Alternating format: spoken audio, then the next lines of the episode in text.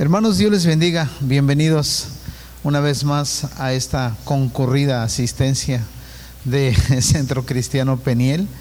Eh, le damos gracias a Dios por eh, este tiempo. Qué hermoso es poder leer la palabra. Y yo quiero que vayamos a Lucas capítulo 15 en esta ocasión y terminando de leer todo el capítulo, vamos a la enseñanza. Amén. Lucas capítulo 15, vamos a leer del versículo 11 al versículo 32. Amén. ¿Ya lo tienen?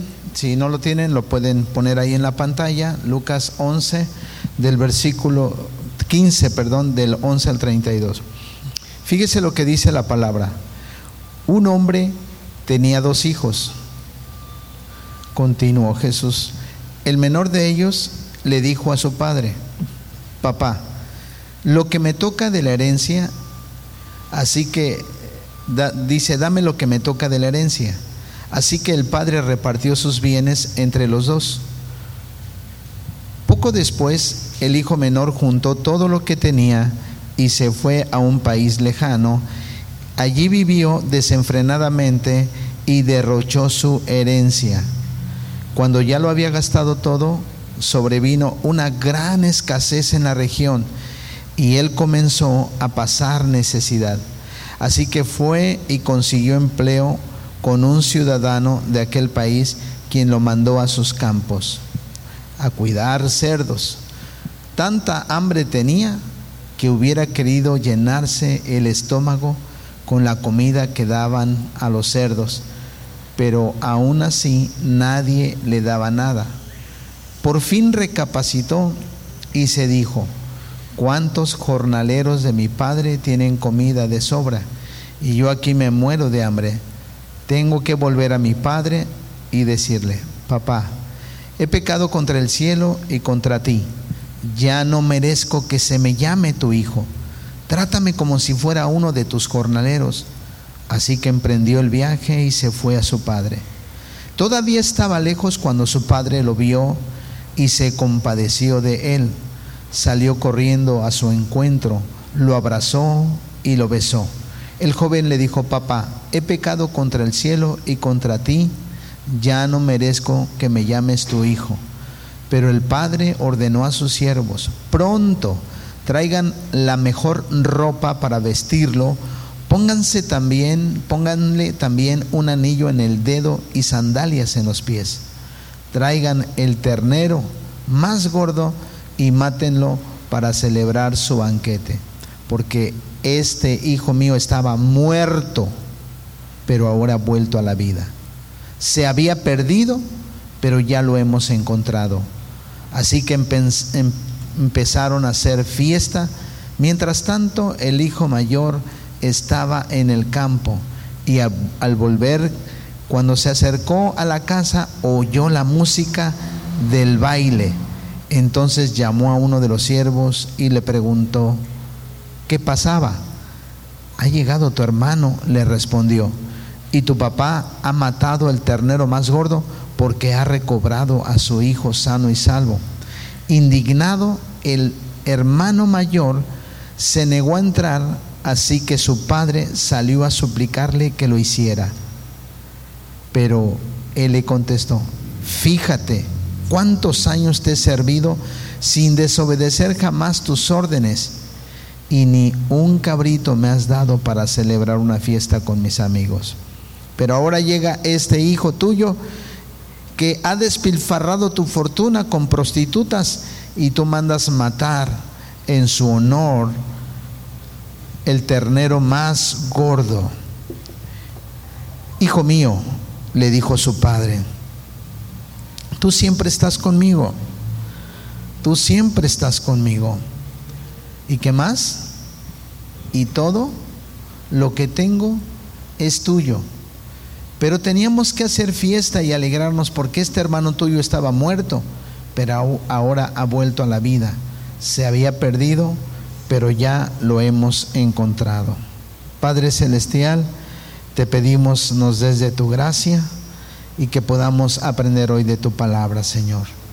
Agradezco, Señor, la bendición de estar aquí, Señor, para seguir, Señor, buscando tu rostro y aprendiendo de ti. En el nombre de Jesús. Amén. Y amén. Bueno, pues ya habíamos comentado en las lecciones anteriores que este relato incluye a tres personajes, eh, por así, eh, eh, porque así lo dice la escritura, el padre y los dos hijos. Los dos hijos representan a un grupo de personas. Recuerden que si nosotros leemos ah, desde el principio, ¿verdad? Dice que en razón de esta parábola, es porque murmuraban contra Jesús. Y le decían, come con los publicanos, come con los pecadores. Se acercaron entonces los publicanos y los pecadores que están representando al, al, hermano menor. O en el hermano menor están representados los publicanos y los pecadores. Y en el hermano mayor están representados los fariseos, así es, y los escribas. Muy bien, Pati. Entonces, en los versículos 18 y 19 se nos dice que el hijo había eh, hecho un plan para ir a su padre. Padre, ya lo saben, he pecado contra el cielo y contra, y contra ti. Ya no soy digno de ser llamado tu hijo. Hazme como uno de tus jornaleros. Recuerden que hay una gran diferencia entre lo que el hijo planeó y lo que dijo. El hijo le dijo a su padre, he pecado contra el cielo y contra ti y ya no soy digno de ser llamado tu hijo.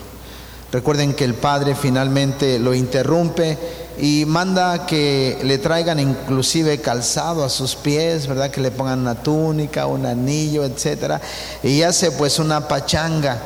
Este Ahora, aquí hay algo interesante porque cuando su padre dijo, sáquenle el mejor vestido, pónganle un anillo en su mano y calzado en sus pies, este yo no sé si ya venía descalzo, ya está casi sin zapatos o las sandalias que traía ya de plano estaban muy gastadas, pero dijo, pónganle calzado en sus pies. Ahora, el hijo no estaba esperando tanta gracia de su padre.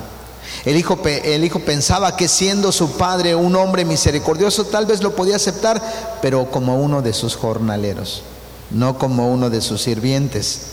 Pero el padre no deja ni siquiera que el hijo se lo sugiera. Cuando uno peca, por lo general, quiere pagar, hacer restitución por el pecado. Pero Dios, fíjense, si pudiéramos pagar por nuestros pecados, estaríamos pague y pague billete, ¿no? ¿Sabes qué? Como una indulgencia, porque todos los días tendríamos que sacar una buena lana y le aseguro que no ganamos para eso. No ganaríamos. No habría salario, Pastor Gerardo, que alcanzara para eso. Este hijo eh, realmente no estaba esperando tanta gracia de su padre. Y por eso es que el hijo pensaba que siendo su padre un hombre misericordioso, tal vez lo podía aceptar. Entonces, eh, como ya vimos, el hijo eh, mostró, lo traicionó, no lo dejó terminar el padre y no solo lo perdona, sino que lo pone a servir en lo mismo que lo traicionó. No solo lo perdona, sino que lo pone a servir en lo mismo que lo traicionó. El hijo mostró ser un derrochador de los bienes de la familia y cuando el padre le recibe, le da el anillo. El anillo era un señal de, acuérdese, de, de autoridad. Entonces, pues qué gracia, ¿no? Vaya, qué perdón, qué gracia, qué misericordia del Padre, qué restauración. Lo que vemos aquí es, hermanos, pura gracia. ¿Qué es lo que vemos entonces en este diálogo entre el padre con el hijo menor y el diálogo del padre con el hijo mayor? Vemos lo que es el religiosismo contra el evangelio. Religiosismo contra evangelio de Dios. El religiosismo murmura, el, religioso, el religioso se queja, Pero en este caso, el Evangelio, mis amados hermanos, perdona, da gracia. Y eso es lo que marca la diferencia entre lo religioso y la gracia de Dios. Todos los sistemas eh, de religiosos o religiosos del mundo proponen que para alcanzar el agrado de Dios hay que ganárselo a base de obediencia. Y la obediencia está bien, pero esa sería una obra. Y la Biblia dice en Efesios 2, 8 y 9 que la salvación no es por obras para que nadie se gloríe. Y me encanta lo que dice la NTV Pati. Dice, ustedes no hicieron nada para ganarse esta salvación. ¿Están conmigo? Ustedes no hicieron nada para ganarse esta salvación. Es por gracia, es por gracia. ¿Cuántos creen que la salvación es por gracia? El perdón de Dios es por gracia. Amén. ¿Nosotros merecemos algo? No, es por gracia. Y entonces aquí vemos entonces lo religioso, perdón, lo religioso de los fariseos y de los escribas contra eh, este contra la gracia de Dios que Dios le da a aquellos porque fueron atraídos por el mensaje de Jesús.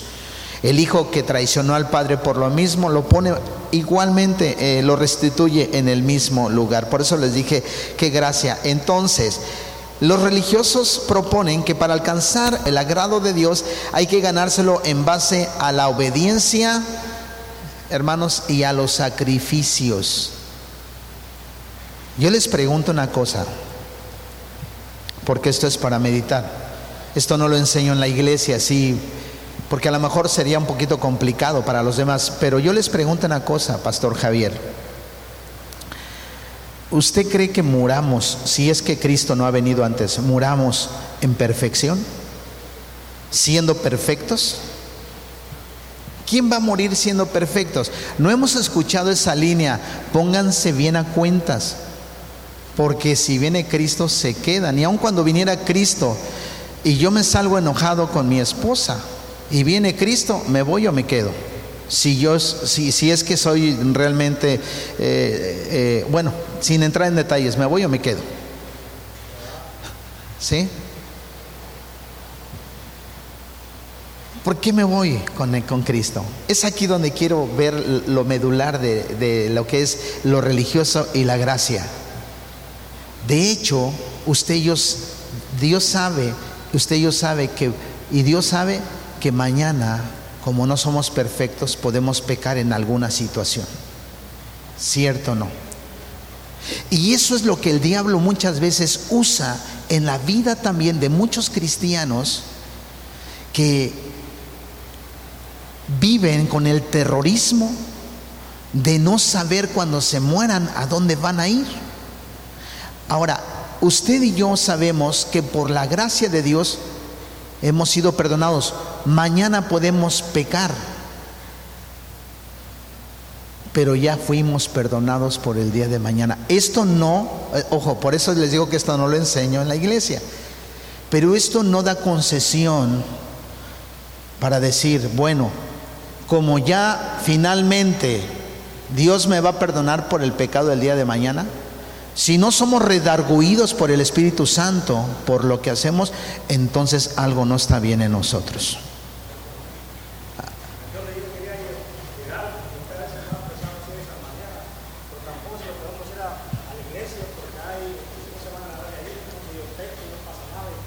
Así es, hermano. Entonces lo que dice el hermano Gerardo está poniendo el dedo en la llaga en este sentido. Pero si tú amas a Dios y si has nacido de nuevo, no es tu deseo, sino que hay una naturaleza en nosotros. Por eso, ¿verdad? Este Pablo decía, lo que no quiero hacer, eso hago. Viendo su carne, viendo su naturaleza humana.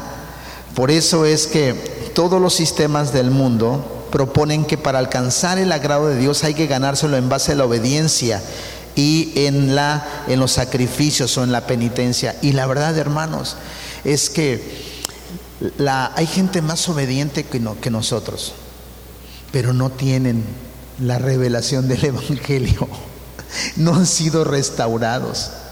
Y la obediencia al fin y al cabo viene siendo una obra, una acción.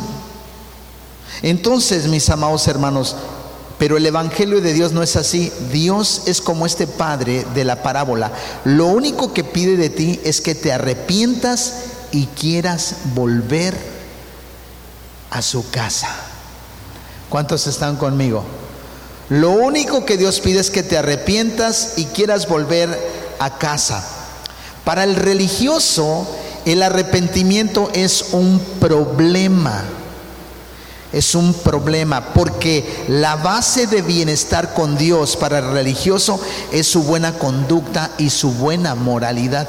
Y no los fariseos y los escriban, los escribas eran gente sobreeducada. Si usted analiza la vida de los fariseos y de los escribas, eran gente sobreeducada que practicaban los rituales era gente que estaba ahí al pie del cañón mostrando una moralidad a saber cómo eran en su casa en lo secreto. Pero los fariseos y los escribanos ponían estándares que ni ellos mismos, escuche, podían alcanzar. ¿Se recuerdan el diálogo que hubo en Hechos capítulo 15 después de, que de, de haber pasado 20 años de haberse inaugurado la iglesia, de existir la iglesia, 20 años, que Pablo ni siquiera pudo resolver esa situación. Inclusive empieza un diálogo, dice, ustedes les ponen más cargas que ni nosotros mismos hemos podido alcanzar, porque querían que se circuncidaran, querían, etcétera. Y, dicen, bueno, absténganse de la sangre eh, de animal de, ahogado o absténgase también de la inmoralidad. Es decir, muchas veces los religiosos no permiten que el Evangelio verdadero de la gracia de Dios, pero acuérdese que la gracia de Dios tiene un precio. Hay un libro de, de Trish Bonhoeffer que se llama la gracia barata y la gracia cara. Para la gente de la gracia barata, ojo, es aquellos que dicen, ah, ok, ya voy a la iglesia, a lo mejor ya nacido de nuevo, pero hacen todo lo que quieren fornican, adulteran, ven pornografía, son infieles, hacen y siguen viniendo a la iglesia. No, señores, esa no es la gracia de Dios. Más bien ahí esperen el juicio de Dios, la ira de Dios. Y lo que decía Gerardo es muy puntual. No porque tengamos la gracia y saber que ya Dios, porque en su en la cruz del Calvario él llevó todos nuestros pecados y nos redimió de todo pecado, dice la escritura, y de toda maldad. Pero esta gracia, hermanos, es una gracia que a través del Espíritu Santo, hermanos, cuando hemos fallado, venimos a Dios, venimos al altar y le pedimos perdón a Dios. Y eso es lo que está tratando de decir esta parábola. Si ponemos atención entonces solamente en el viaje del hijo pródigo y el regreso a casa del hijo pródigo, realmente nos estamos perdiendo el verdadero mensaje que Jesús quiere decirnos, porque tanto estos, los publicanos y los pecadores, los fariseos y los escribas estaban perdidos, pero estos tenían la posibilidad de arrepentirse y de regresar a casa. Para ellos les era más difícil, era mucho más difícil. Miren hermanos, para el religioso el arrepentimiento es un problema porque para ellos la base de estar bien con Dios es su conducta. Es yo doy mi ofrenda, mi diezmo. Cuando el moralista se arrepiente, está alejándose de su fundamento, y de su fuente de seguridad y de su, confort. Por eso hay gente que estando en esta posición, ¿por qué creen que le pasó a Nicodemo? ¿No era un maestro de la ley? Tenía una influencia política y religiosa. Y vino, dice, y dijo, Rabí, sabemos que has venido de Dios. Y Jesús lo confronta y le saca su piedra moralista, le saca todos sus argumentos en cuando le dice, Nicodemo, te es necesario nacer de nuevo. Arrepentimiento. Hay muchos que pueden conocer la escritura al derecho y al revés, hermanos, pero no tienen una vida regenerada, ni hay arrepentimiento en sus vidas, Hugo, fíjate. Algunos permanecen porque es atractivo, algunos porque da fama, algunos porque da una posición, algunos porque te da un nombre, algunos porque quieren, hermanos, encontrarle sentido al tedio teológico ministerial de su vida y por eso están aquí. Y hoy, hermanos, inclusive las redes sociales son un boom para la vanidad y para todas estas cuestiones. Usted no se imagina cuántos, cuántos se ofenden y qué feos se ofenden Muchos en los chats cristianos se mandan hasta eh, el infierno cada uno de ellos, hermanos. Entonces Dios pide que nos arrepintamos y venir a casa. Para el religioso es una serie de rituales, de moralidad, de obediencia, etc. Además, busca hacer expiación por su pecado sintiéndose mal y avergonzado, así como Nicodemo así como Pablo. ¿Qué le pasó a Pablo? Pablo es el mejor ejemplo, hermanos. Pablo dijo, Señor y Dios mío, cuando le dijo, ¿quién eres? Pues tú eres un loco, dice, si eres fariseo de fariseos, eres de dos nacionalidades, pero yo soy Jesús a quien tú persigues. Yo soy más que lo que tú enseñas. Yo soy más que los primeros padres de la iglesia. Yo soy más que Abraham, más que Isaac, más que Jacob. Yo soy más que todos ellos.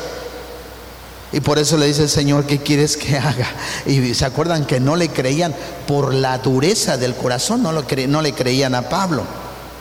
Sin embargo, mis amados hermanos, cuando una persona se arrepiente, se siente avergonzado, hermanos, piensa que si se siente suficiente mal también y culpable, eso lo hará acepto delante de Dios. Por eso le es difícil al religioso sentir el agrado de Dios y tener seguridad de salvación, porque su confianza está puesta en su buena conducta.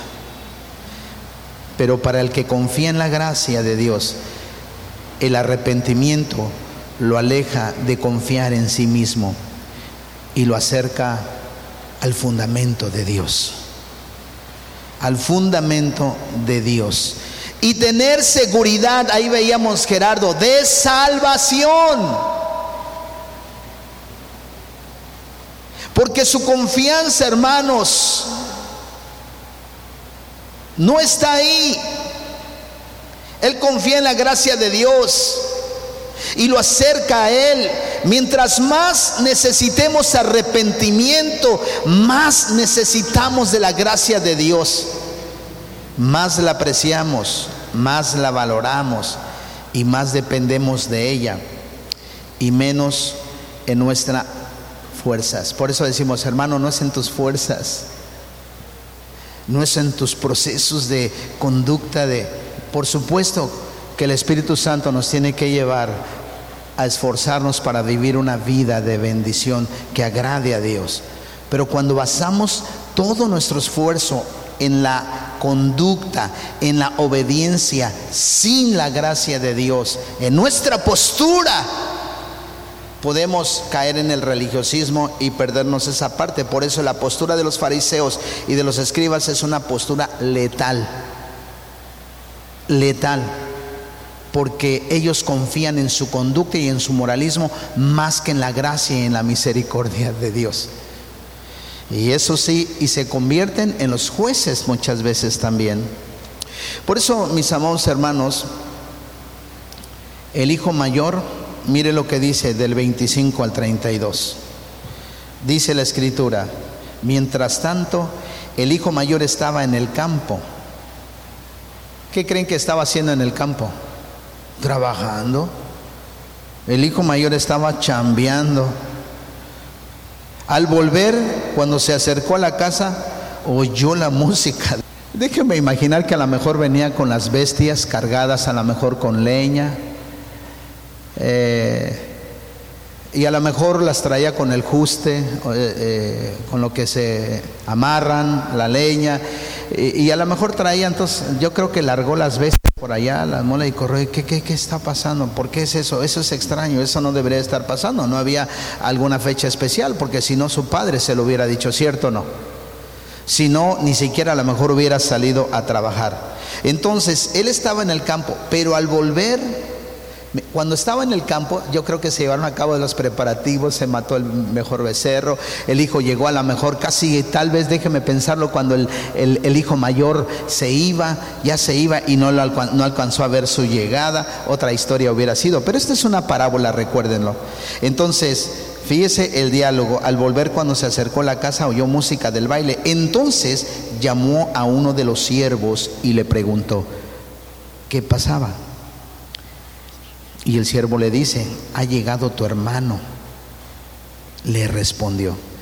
Esto lo está diciendo Jesús, ¿eh? Y tu papá ha matado el ternero más gordo porque ha recobrado a su hijo sano y salvo. Indignado el hermano mayor, se negó a entrar. Así que su padre salió a suplicarle que lo hiciera, pero él le contestó, fíjate, ¿cuántos años te he servido? Sin desobedecer jamás tus órdenes y ni un cabrito me has dado para celebrar una fiesta con mis amigos. Pero ahora llega ese hijo tuyo que ha despilfarrado tu fortuna. ¿Con quién? Con prostitutas y tú mandas matar en su honor el ternero más gordo. Hijo mío, le dijo su padre, tú siempre estás conmigo y todo lo que tengo es tuyo pero tenemos que hacer fiesta y alegrarnos porque este hermano tuyo estaba muerto, pero ahora ha vuelto a la vida, se había perdido, pero ya lo hemos encontrado. El hijo mayor entonces, su hijo estaba en el campo. Cuando vino y llegó cerca de la casa, oyó la música. Y ya vimos todo el relato. El padre le dijo que era necesario hacer fiesta y regocijarse. Recordemos que el hijo mayor representa entonces a los religiosos y a los, a los fariseos y escribas. Cuando pensamos en los perdidos, por lo general pensamos en el hermano mayor también. Pero Cristo utiliza esta parábola para romper nuestras estructuras de pensamiento nuestras reglas que tenemos aquí en la cabeza, nuestras categorías. El mal del hermano mayor, vimos hermanos o vemos que el mal del hermano mayor, eh, al del hermano mayor también fue interesarse más en los bienes del padre que en una relación con el padre. Se interesó en lo mismo, le reclamó por lo mismo, le reclamó por los bienes. Y le dijo, le diste todo eso. Y mira, entonces el hijo menor puso el dedo en la llaga de los bienes. Y el hijo mayor también le reclama, hermanos, por los bienes. Vean lo que dice la escritura, hermanos, vean lo que dice la escritura en esa parte entonces. Del 25 ya vimos que se acercó a llegar a tu hermano, etcétera, indignado, suplicarle que lo hiciera, pero él le contestó, fíjate cuántos años usted ha servido sin desobedecer. Ojo, está hablando de la obediencia, de sus reglas moralistas. Dice, jamás he desobedecido tus órdenes y ni un cabrito me has dado para celebrar una fiesta. Pero llega este que ha despilfarrado tu, dice, toda tu fortuna con prostitutas y mandas matar, bueno ¿Qué pensaba? Bueno, vamos a ponerlo así. Sí, está bien, recíbelo. Pero mételo a un calabozo, azótalo. O por lo menos hay que apedrearlo un poco. El hijo mayor había dicho, hay que lapidarlo, debe morirse. Y si se moría el hijo menor, ¿a quién le quedaba todo? Ahora, cuando el hijo menor regresa y le pone su anillo, hermano, si tú te das cuenta en esta lectura con cuidado, pone atención a esta lectura, ¿sabes qué está haciendo? Está recuperando su otra parte, aunque la otra ya la gastó, está recuperando la otra parte. Porque regresa y es restituido al mismo lugar. Qué interesante es esto, hermanos. Cristo utiliza esta parábola para romper la estructura. Ahora fíjese, el hijo mayor le reclama por lo mismo. El día más feliz de la vida del padre por el regreso del hijo menor. El hijo mayor se molesta con su padre y no quiere participar de la fiesta. También lo avergüenza y lo humilla al padre. Lo humilla. Esa palabra, fíjate, hermanos, un prefijo que está ahí en, en griego, es una palabra ofensiva, es un insulto. ¿Sabe más o menos cómo lo ponen los, eh, los literalistas en este sentido, los filólogos también lo ponen como una mentada de madre? Perdón la, la expresión. Fíjate. O sea, como sabes que no me hables, no me digas eso. Perdón lo que le estoy diciendo, hermanos, pero a mí me sorprendió esa, esa parte. Fíjate. Ahora, hermanos, era el día más feliz del padre y el hijo mayor se molesta con su padre y rehúsa participar de la fiesta, lo humilla y se pone a discutir con él, a discutir con él. ¿Por qué está tan molesto? ¿Está molesto por el asunto del becerro gordo? ¿Está molesto porque al hijo menor le dieron lo mejor cuando no lo merecía? Su interés no era el corazón del Padre, sino sus bienes también. Mediten en esto, hermanos, con calma. Su interés no era el corazón de su Padre, eran también los bienes de su Padre.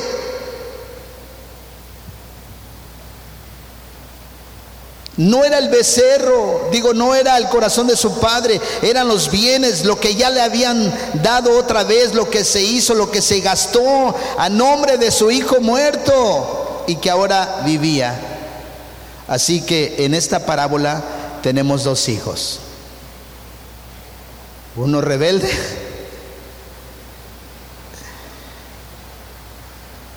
y por otro lado, fíjese, tenemos dos hijos. Uno rebelde y desobediente que se fue de la casa a malgastar los bienes en fiestas, en prostitutas, y por otro lado un hijo obediente y trabajador. Lee a lo mejor su Biblia, guarda los mandamientos y ambos están distanciados del corazón de su padre. Es decir, si lee la Biblia, como muchos que pueden leer Biblia, hay algunos que dicen, yo leo Biblia aquí en mi casa. Yo conozco la escritura y trato de obedecer los mandamientos, entre comillas. Tenemos entonces estos dos hijos que tienen una manera muy particular de alejarse del corazón del Padre. Uno malgasta sus bienes, el otro bien portado, leyendo la ley de Dios, pero alejado del corazón del Padre.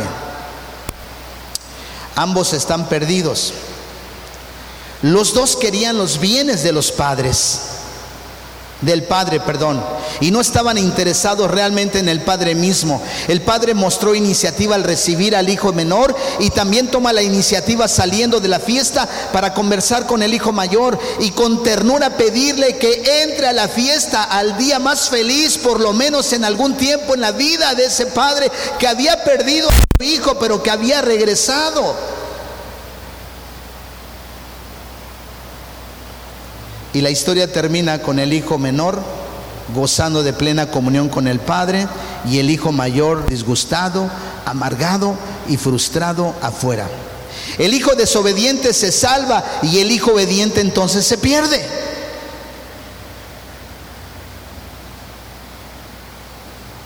Vaya historia, hermanos.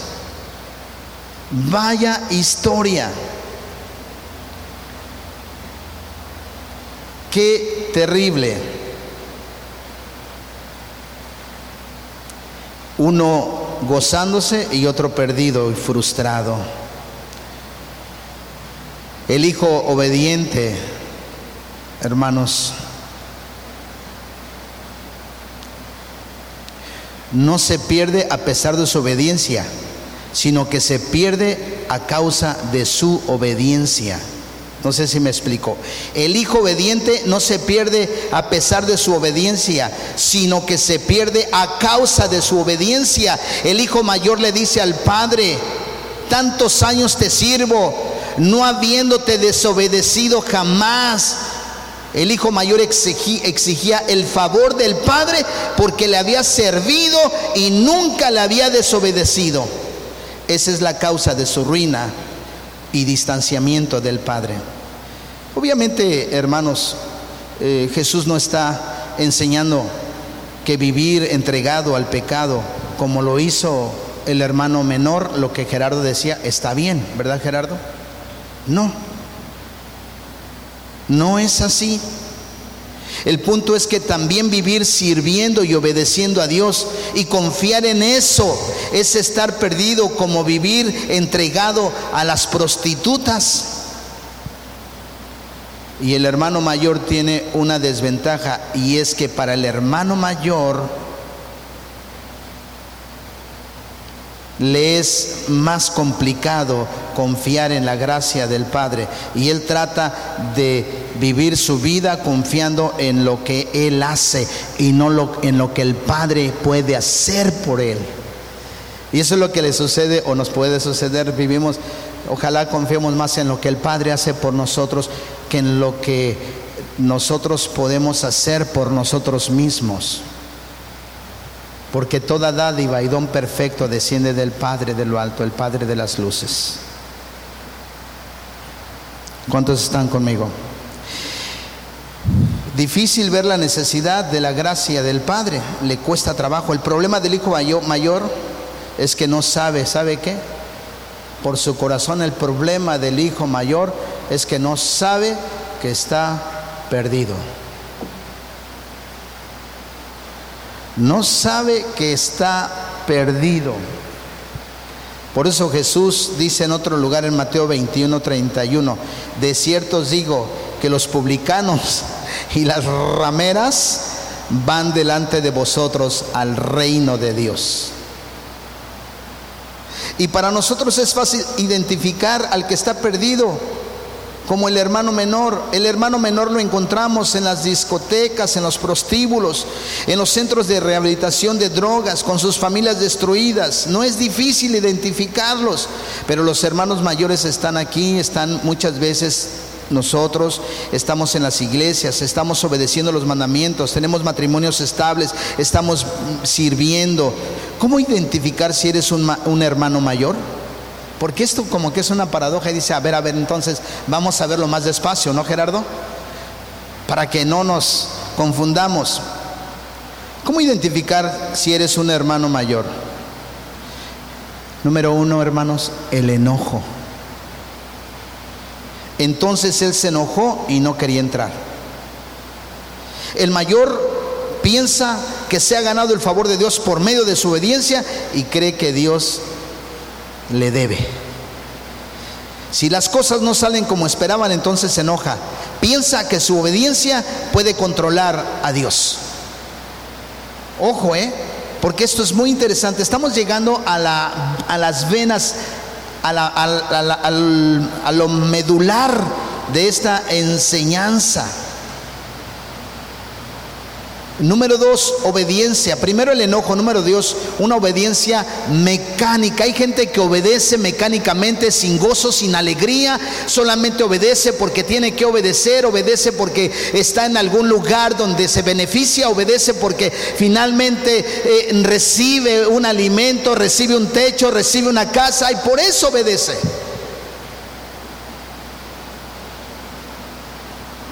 Por tantos años te he servido y nunca he desobedecido ninguna orden tuya. En el griego esta palabra es dulos. El hijo mayor está diciendo por tantos años, ¿sabe qué le está diciendo? Por tantos años esa palabra eh, dulos, por tantos años he sido tu esclavo. Eso es lo que está, le está diciendo, ¿eh? Y era hijo, por tantos años he sido tu esclavo. Cuando uno se enoja dice, me tienes como esclavo, me tienes aquí amarrado, no me dejas salir. Y siempre te obedezco y te pido algo y no me lo das, me lo niegas.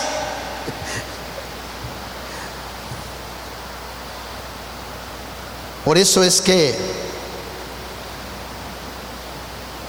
esta palabra he sido tu esclavo, el hermano mayor ora, lee su Biblia, asiste a los cultos, sirve en la iglesia, pero lees una carga pesada, pesada, pesada. Y usa a Dios para obtener otras cosas. Dios no es el fin,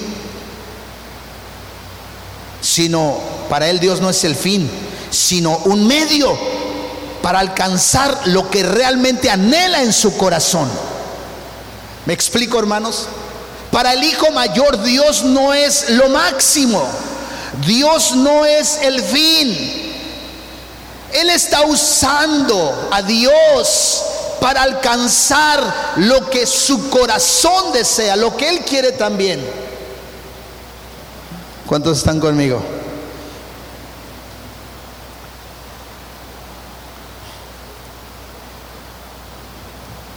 El religioso ve a Dios de manera útil.